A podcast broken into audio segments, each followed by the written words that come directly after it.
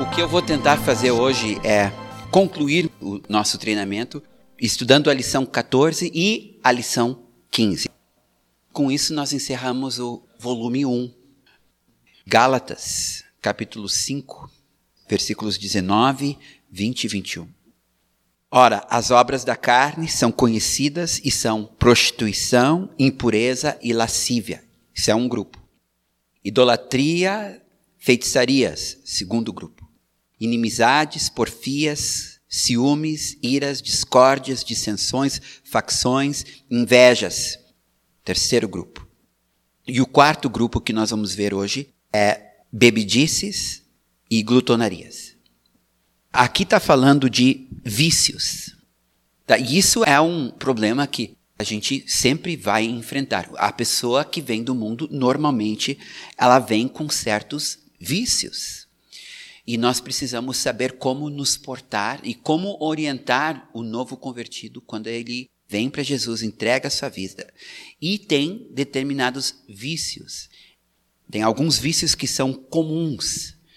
São estes vícios mais comuns que nós vamos estar estudando hoje.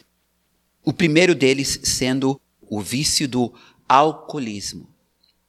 Através dos tempos, a igreja ela tem vivido entre duas tendências com relação ao álcool. Ora, ela ensinava a moderação, dizendo que o cristão podia beber, por exemplo, vinho, desde que de forma moderada, e ora, a igreja se posicionando no outro extremo, dizendo abstinência total. E tem sido assim no decorrer dos séculos. Como é que a Bíblia se posiciona a respeito do álcool? Ela se mantém dentro de uma postura de moderação. Tu não encontra na Bíblia a proibição de beber álcool. O que tu encontra na Bíblia é a proibição de se embebedar, de se embriagar. Por exemplo, nós temos Provérbios, capítulo 20, versículo 1, que fala da embriaguez. Isso sim, a Bíblia proíbe. E a razão disso é porque no Oriente Médio, onde havia muita pouca água, muitas vezes o vinho substituía a água. Tanto é que nós temos um incidente interessante na igreja de Corinto, o pessoal estava tomando ceia e alguns dos irmãos estavam ficando embriagados porque estavam exagerando na hora da comunhão de amor que vinha antes da ceia do Senhor. Deixa bem claro que a igreja primitiva ela não tinha dificuldade com o vinho desde que tomado de forma moderada. O problema está que nem sempre a moderação é mantida. Então diz aqui em Provérbios, capítulo 20, versículo 1, o vinho é escarnecedor e a bebida forte alvoroçadora. Todo aquele que por eles é vencido não é sábio. Aqui está falando então da embriaguez. O perigo do álcool é bem conhecido. Ele tem um alto poder para viciar, ele é extremamente prejudicial para a saúde, ele traz prejuízo para o cérebro, para o fígado, para o pâncreas, para o coração. Então, a Bíblia recomenda a abstinência quando a pessoa que se converte foi alcoólatra, quando a pessoa não tem domínio próprio, ou então quando serve de escândalo ou tropeço. Essas são as três razões para se abster do álcool. O próximo vício é o vício do tabagismo, do cigarro o cigarro não existia no tempo de Jesus. Isso é uma coisa que surgiu depois. Então, nós não temos nada nas Escrituras que fale sobre o cigarro. Nós temos muitos textos que falam sobre o álcool, não temos nada que fale sobre o cigarro. Então, por que que para nós evangélicos é considerado pecado a pessoa fumar? A resposta é baseado num princípio, que é o princípio de que o nosso corpo é o templo do Espírito Santo. E nós sabemos que o tabagismo é extremamente nocivo para a saúde. Hoje nós temos pessoas com problemas pulmonares, problemas circulatórios, problemas de coração, por causa do cigarro. A sociedade reconhece que o cigarro é maléfico.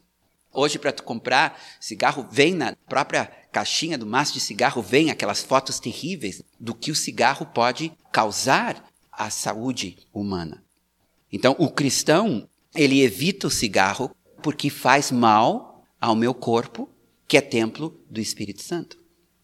Nós podemos usar este mesmo argumento com respeito à obesidade. E isso é tão pecado quanto fumar. Precisamos ter respostas bíblicas por que nós fazemos ou deixamos de fazer certas coisas. Uma coisa é certa: o cigarro faz mal à saúde, o álcool faz mal à saúde. Os dois têm um alto poder de vício. A mesma coisa com respeito aos entorpecentes.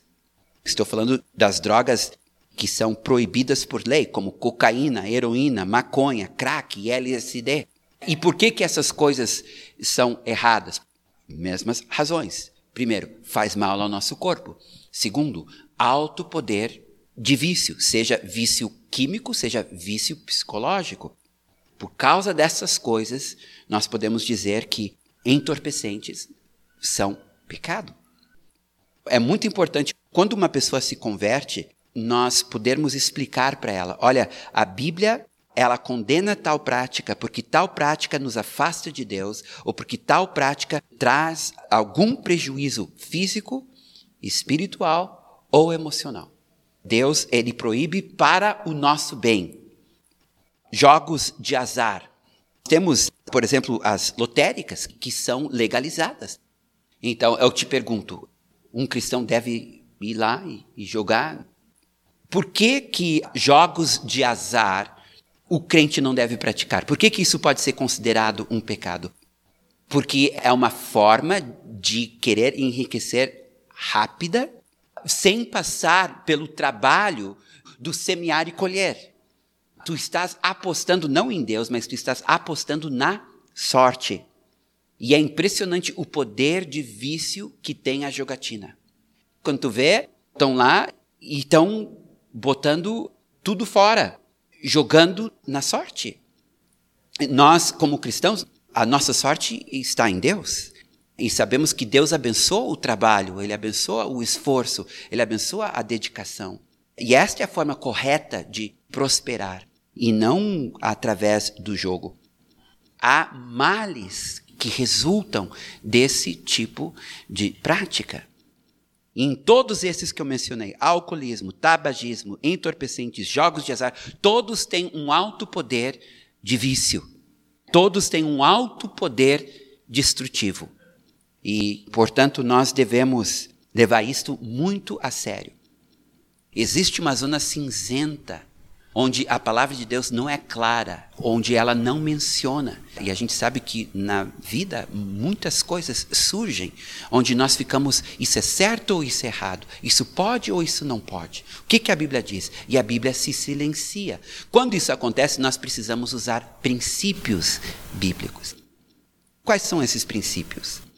Paulo disse assim: tudo me é lícito, mas nem tudo convém. Tudo me é lícito, mas nem tudo edifica. Tudo me é lícito, mas eu não me deixarei dominar por nem uma delas. E são princípios. Aquilo que não glorifica a Deus, eu não vou praticar, porque quer comais, quer bebais, ou façais outra coisa qualquer, que seja tudo para a glória de Deus. Né? Então, são princípios que a gente utiliza em questões onde nós não temos certeza se aquilo é certo ou errado. Agora, se a palavra de Deus tem um mandamento sobre aquele assunto, bem, está encerrado. Outra questão aqui que eu tinha mencionado rapidamente, que é a questão da glutonaria. A igreja realmente ela tem que cuidar, porque nós vivemos dentro de uma cultura greco-romana, onde o prazer e o lazer e o entretenimento são muito importantes para nós, são valores. A gente acaba dando liberdade demais para a carne. Por isso que o jejum é tão importante. Paulo disse para certos irmãos, ele disse assim, que o Deus deles era o ventre. Então existe toda uma questão aí, onde nós temos que cuidar para não sermos exagerados em nada, mas moderados em tudo. 2 Timóteo, capítulo 1, versículo 7. Porque Deus não nos tem dado espírito de covardia ou de medo, mas de poder, de amor e de moderação. Então, a moderação é muito importante. E aí, falando da obesidade, um problema muito sério na nossa geração, o jejum é uma forma de fazer, como Paulo diz, esmurrar a nossa carne. A lição 15, voltando lá para Gálatas, capítulo 5, versículos 19, 20 e 21, o finalzinho do 21 diz assim: E coisas semelhantes a estas. Mostrando que Paulo aqui, ele não nos dá uma lista que se esgota, é uma lista exemplificativa. Ele nos dá alguns pecados mais gritantes da sociedade da época dele, mas ele diz, e coisas semelhantes a estas. Em outras cartas, ele trata destas outras coisas. Efésios capítulo 4, começando no versículo 17.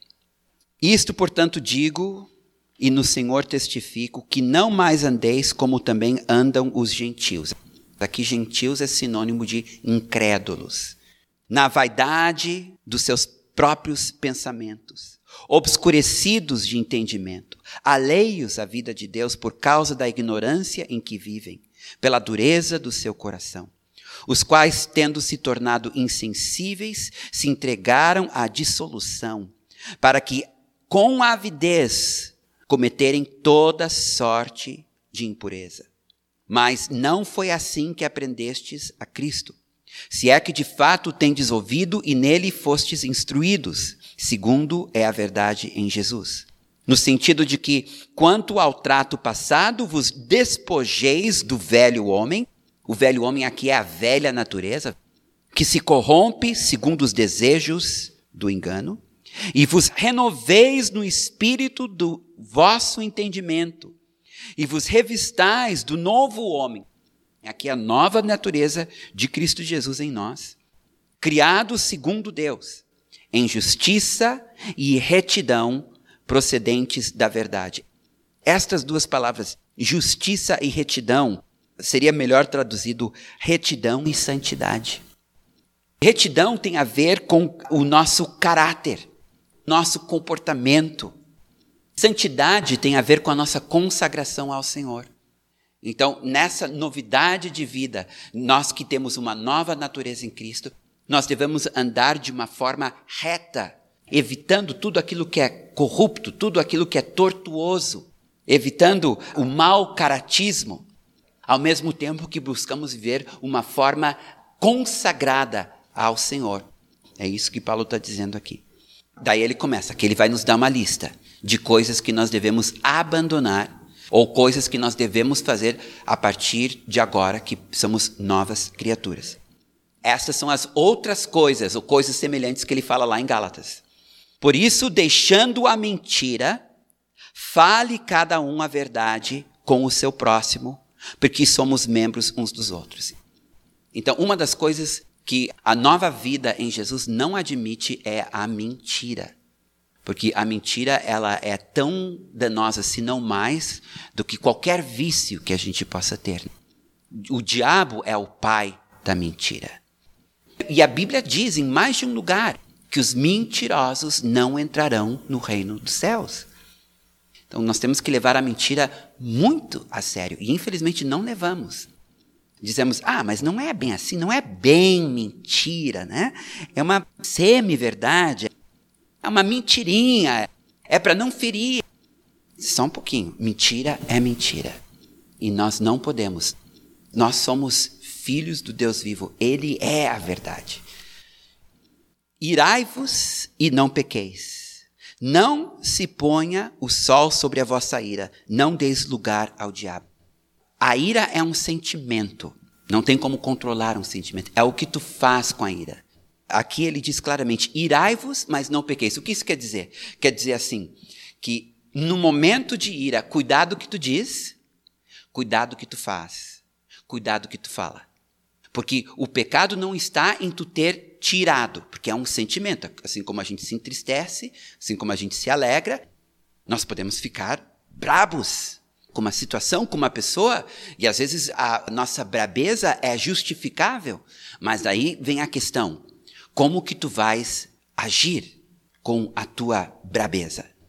O que que tu vai falar? O que que tu vais fazer? Paulo nos traz um alerta muito importante.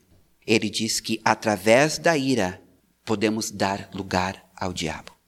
Uma característica interessante da ira, e isso é muito forte em nós, os homens, a gente faz isso muito com as nossas esposas. Na minha vida é muito assim. Eu fico brabo com ela, às vezes eu tenho razão, às vezes eu não tenho. E daí, por causa da minha ira, ao invés de resolver a questão antes da gente dormir, eu deixo aquele negócio um dia, dois dias, três dias, quatro dias. E minha forma de me vingar dela é o tratamento do silêncio. Eu não falo com ela. Não percebendo que eu estava dando lugar ao diabo. Isso nós podemos fazer com os nossos cônjuges, com os nossos filhos, com os nossos irmãos, com os nossos colegas, entendeu? A ira é como uma chama que a gente precisa apagar com a água do amor e do perdão, rapidamente.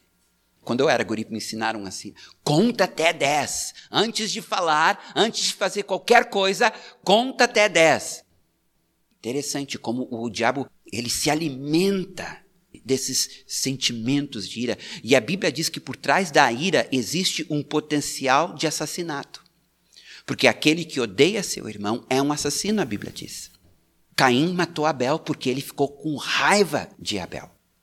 E daí Tiago diz na sua carta que assim como Caim matou Abel, quando nós odiamos nosso irmão, ficamos com raiva do nosso irmão, ficamos ofendidos com nosso irmão, liberamos dentro de nós um potencial de destruição e de morte.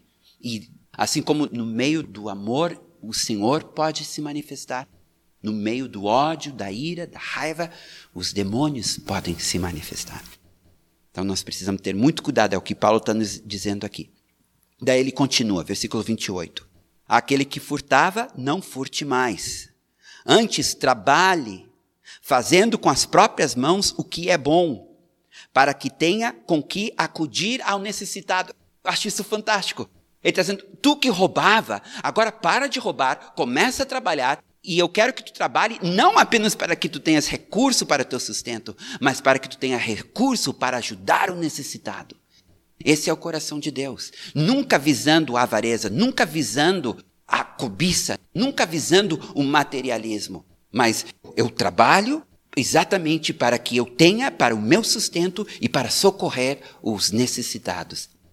Paulo, falando à igreja de Tessalônica, ele chega a dizer para alguns que estavam ociosos, porque acreditavam que Jesus ia voltar logo, então não estavam trabalhando, ele disse: aquele que não trabalha, que também não coma. Paulo teve que baixar a lenha e dizer: olha aqui, ó, o trabalho é uma coisa muito séria, é uma coisa espiritual. Nós trabalhamos não para os homens, nós trabalhamos para Deus. Em outro lugar, Paulo disse. Então, todo o trabalho que tu faz, tu não está fazendo para os homens, para que os homens te vejam. Tu estás fazendo para o Senhor, porque tudo que nós fazemos é para Ele. E Ele nos retribuirá, se nós formos diligentes. Logo, o cristão deve ser o melhor no seu ofício. Deve ser o melhor entre os empregados. Ele sempre deve dar do seu melhor, sempre oferecer o seu melhor. Não ser negligente. Tem um provérbio que diz Mostra-me um homem que é perito em sua obra, e ele não estará entre a plebe, mas entre os reis. Então nós devemos ser bons profissionais, os melhores, porque nós estamos trabalhando para o Senhor, para ter o suficiente para socorrer, para ajudar o próximo e o necessitado. Por isso que nós temos esse cuidado de incentivar os jovens a estudarem, a terem uma profissão, procurarem crescer e progredir profissionalmente para a glória do Senhor, para darem bom testemunho. Já pensou que feio o teu chefe dizer: puxa, não contrata mais crentes, porque esses crentes não têm caráter. Versículo 29: Não saia da vossa boca nenhuma palavra torpe, Isso é, nenhuma palavra corrompida, e sim unicamente a que for boa para edificação, conforme a necessidade, e assim transmita graça aos que ouvem. Como as nossas palavras são importantes. Uma coisa que a gente precisa ensinar ao novo convertido: cuida o que sai da tua boca. A partir de agora só deve sair da tua boca aquilo que edifica, aquilo que encoraja, aquilo que anima. E não queixa, não reclamação, não murmuração, não crítica, não ofensa, não palavrão, não piada suja, mas palavras que são condizentes com o nosso status de filhos do Deus Altíssimo, que andam na luz. E veja bem que aquilo que sai da nossa boca pode transmitir graça. Como que um ser humano pode transmitir graça?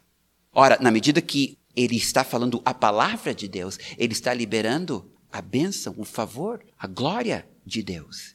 Agora, se as nossas palavras são palavras de morte, então estamos transmitindo morte. Então, como o novo convertido, a sua boca deve ser santificada, consagrada ao Senhor. Da nossa boca só deve sair palavras que edificam. E nos dias em que vivemos, onde tanta coisa ruim existe para a gente falar, é uma tentação muito grande. Ao invés de glorificar o Senhor, acabamos só murmurando como Israel no deserto. E olha o que ele diz em seguida.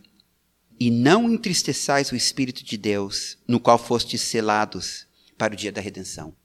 Este versículo 30 está ligado ao versículo 29. Estes dois textos estão juntos. Então, é possível, com as nossas palavras, entristecermos o Espírito Santo. E eu não sei quanto a vocês, eu não quero entristecer o Espírito Santo. Eu quero que ele se alegre comigo. Eu quero que o que sai da minha boca faça com que o Senhor fique feliz comigo. Que ele possa tomar as minhas palavras e torná-las proféticas ou torná-las bênção. Bem, daí o próximo ponto, versículo 31. Longe de vós toda amargura e cólera e ira e gritaria e blasfêmias, e bem assim toda malícia, ou em outra versão, toda maldade e ali, em lugar de blasfêmias, em outra versão diz difamação. Aqui está falando de explosões de ira. É a gritaria, é o xingamento. É quando a gente fica brabo com alguém e começa a gritar e brigar e xingar. Essas explosões de ira é o que ele está falando aqui. Diferente do versículo anterior, que fala de ira como uma emoção que pode me levar a agir de uma forma errada, aqui está falando do homem ou mulher ou do jovem colérico, iracundo. Isso não deve existir nem em casa, nem na igreja, nem no trabalho, nem em lugar nenhum. O cristão deve ser aquele que tem as suas emoções sob controle. E no 32 ele diz: Antes sede uns para com os outros, benignos, compassivos, perdoando-vos uns aos outros, como também Deus em Cristo vos perdoou. Então aqui está falando a gente ter o cuidado de nunca deixar que a ofensa se transforme em amargura. Precisamos aprender a perdoar. E o perdão deve ser rápido. A pessoa te feriu, tu rapidamente tu perdoa ela. Isso é muito importante entre casais, principalmente entre casais. E termina dizendo: Sede, pois, imitadores de Deus, como filhos amados.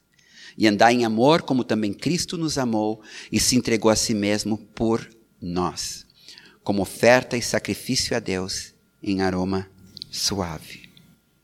Amém.